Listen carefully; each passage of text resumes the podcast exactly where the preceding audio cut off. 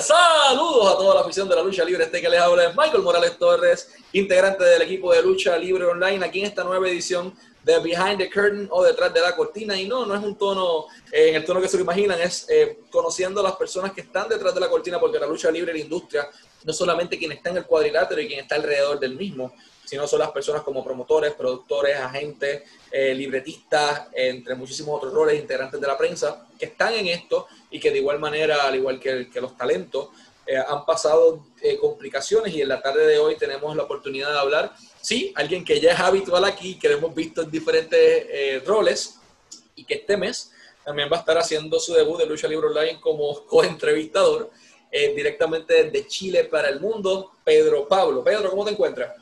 Hola Michael, súper bien, contento, nuevamente agradecido de estar aquí, siempre es un placer, un honor poder estar aquí. Y bueno, hoy día te voy a dar mi visión como promotor, porque así es una de las cosas que también he hecho, aparte de luchar, es producir un evento, tuve mi propia empresa y, bueno, allí te voy a contar los secretos de, de ese show.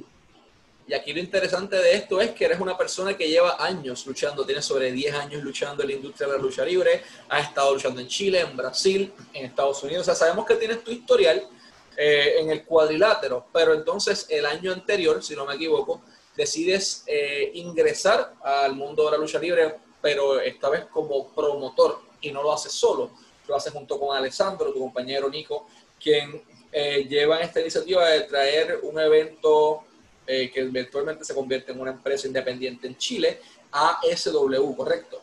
Exactamente, Michael. ¿Cómo rayos Pedro Pablo, que es luchador, que ha sido luchador por 10 años de su vida, decide ingresar al negocio como promotor, porque son cosas bien distintas. El promotor es el que suelta el dinero, gente. El promotor es el que si falta, si se rompe algo, tiene que pagarlo. El promotor es el que vuela los talentos cuando hay que volarlos, el que paga los dineros, el que renta las arenas, el que separa el cuadrilátero, el que se tiene que asegurarse de que todo esté listo para que cuando ustedes se sienten y pongan sus nalguitas en la silla, tengan un buen show de lucha libre. O sea, que la logística detrás de un evento, para mí es lo más fascinante. No es el evento de lucha libre per se, sino el trabajo que hace en colectivo este grupo de personas para llegar a esto. Así que, Pedro Pablo, ¿por qué decide un luchador con 10 años de experiencia y experiencia internacional enfrentándose a, talentos de todo el mundo ingresar al negocio como promotor?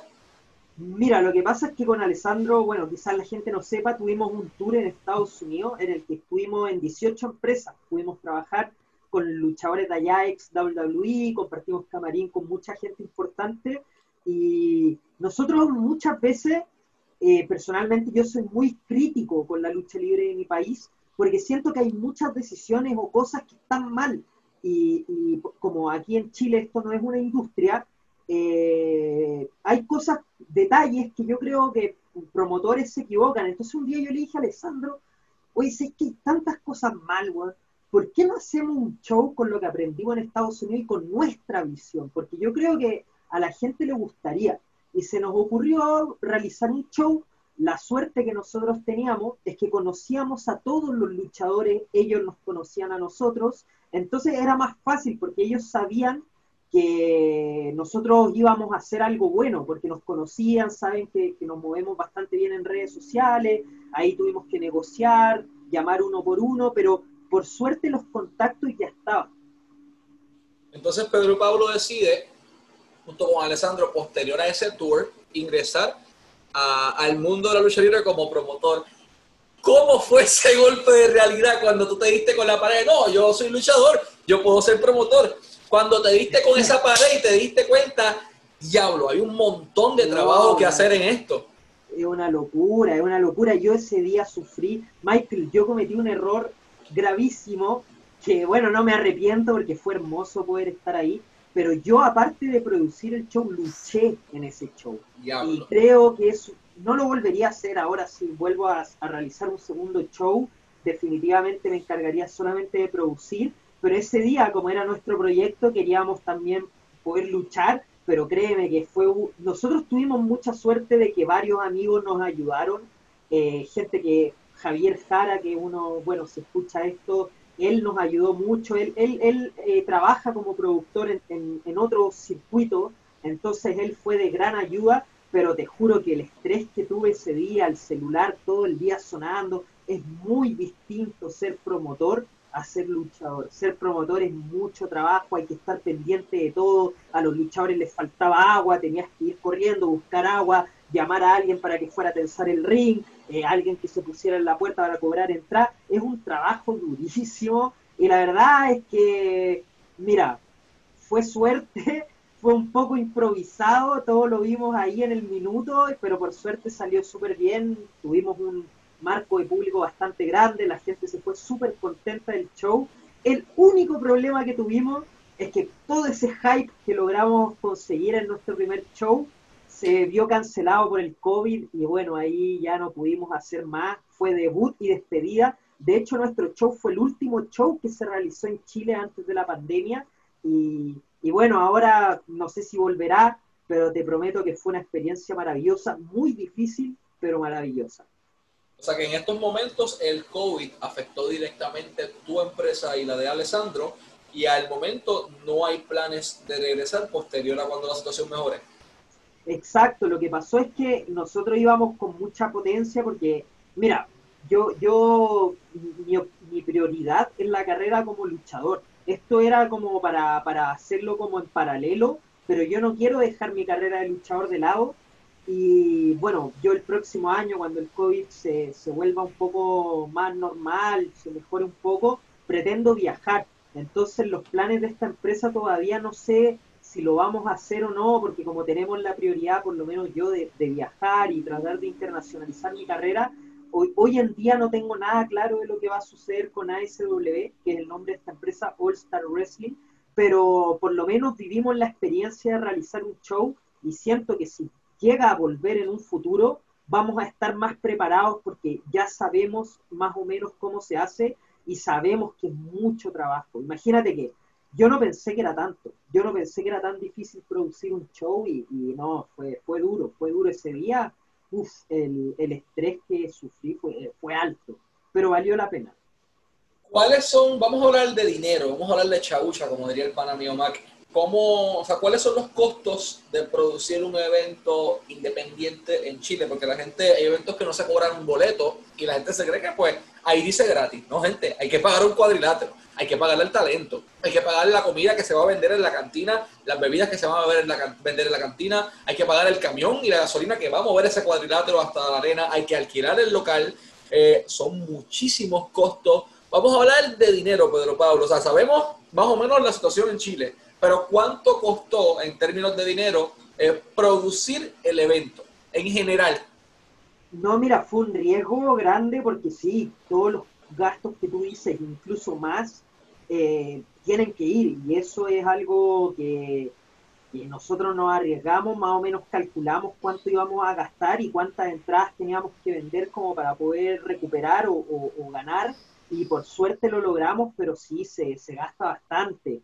Eh, así como obviamente ahí tú negocias con cada persona en particular, todo el mundo tiene como precios distintos, como te comenté, nosotros igual teníamos, entre comillas, la suerte de que nos conocían, entonces podíamos tener un trato un poco más, eh, hablar más como directo, eh, negociar más personalizado con cada luchador. Yo más o menos sabía, yo sé que a este luchador le, le gusta esto, entonces si le ofrezco esto, quizás no me cobre tanto, que entonces, claro, ahí entra la negociación, pero sí, no es, no es llegar y hacer un show, esto requiere bastante preparación y riesgo, porque si a nosotros nos hubiera ido mal, ese dinero lo hubiéramos perdido. No ganamos mucho, pero para hacer el primer show nos sentimos bastante satisfechos porque tampoco perdimos. Entonces creo que, que fue un saldo positivo, pero, pero no, es, es dinero, es dinero, no, no, no pienses que es gratis, no, no, no, es caro, es caro producir un show. Te me fuiste a pasear.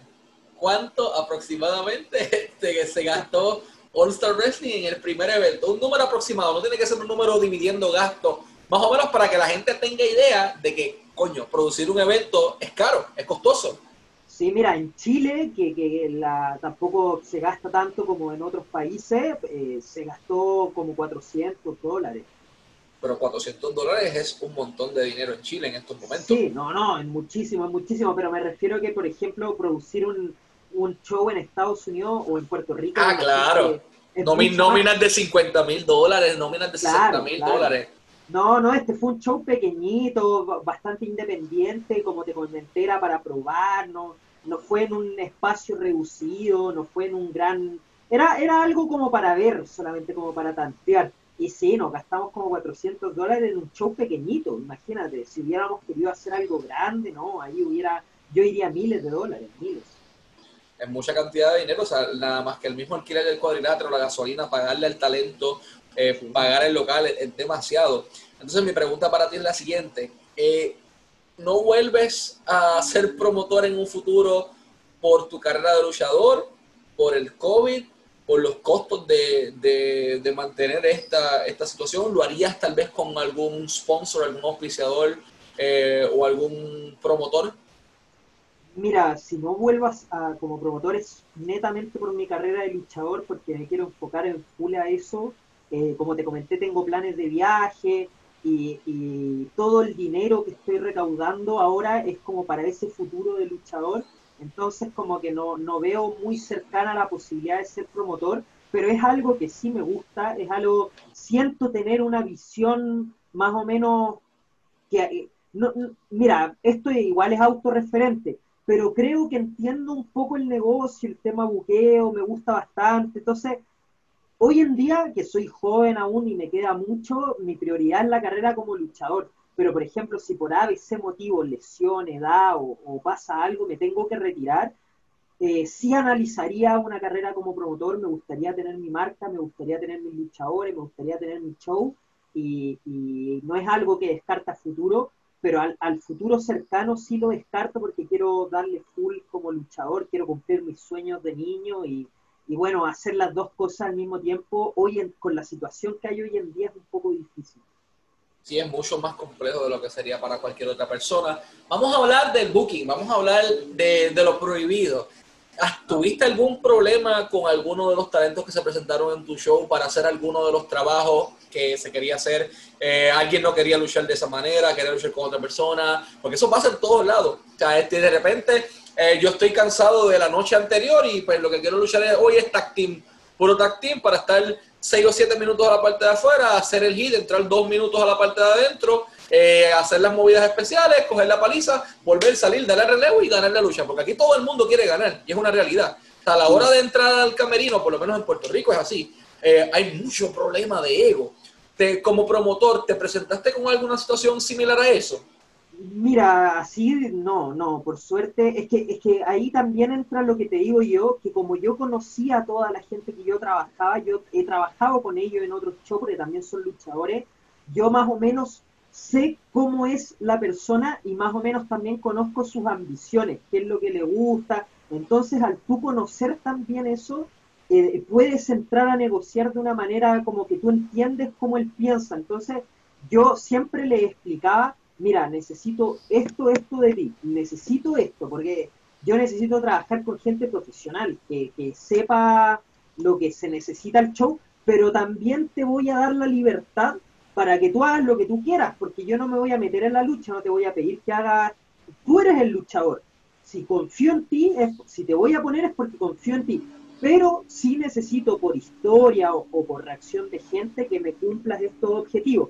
Y ahí la, lo que me pasó, por ejemplo, es que yo tenía un manager que quería para un stable. Y ese manager me empezó a decir, no, pero mira, mejor ponme a otros luchadores, porque te recomiendo. Y yo le decía, mira, con mucho respeto, voy a tomar en cuenta tus sugerencias, pero lo que yo necesito es que trabajes con ellos. ¿Estás dispuesto o no? Y te doy los motivos de por qué necesito que trabajes con ellos. Y ahí él, él leyó los motivos y me dijo, ah, sí, te entiendo, te entiendo, está bien y lo comprendió. Pero yo igual trataba de, siempre explicar el porqué de, mi, de mis razones. No era como, necesito que hagas esto porque sí, tú solo hazlo. No, yo trataba de que el, luchador entendiera el punto que yo quería llegar para que él dijera, ah, bueno, este chico me está pidiendo esto porque tiene una razón, tiene una lógica.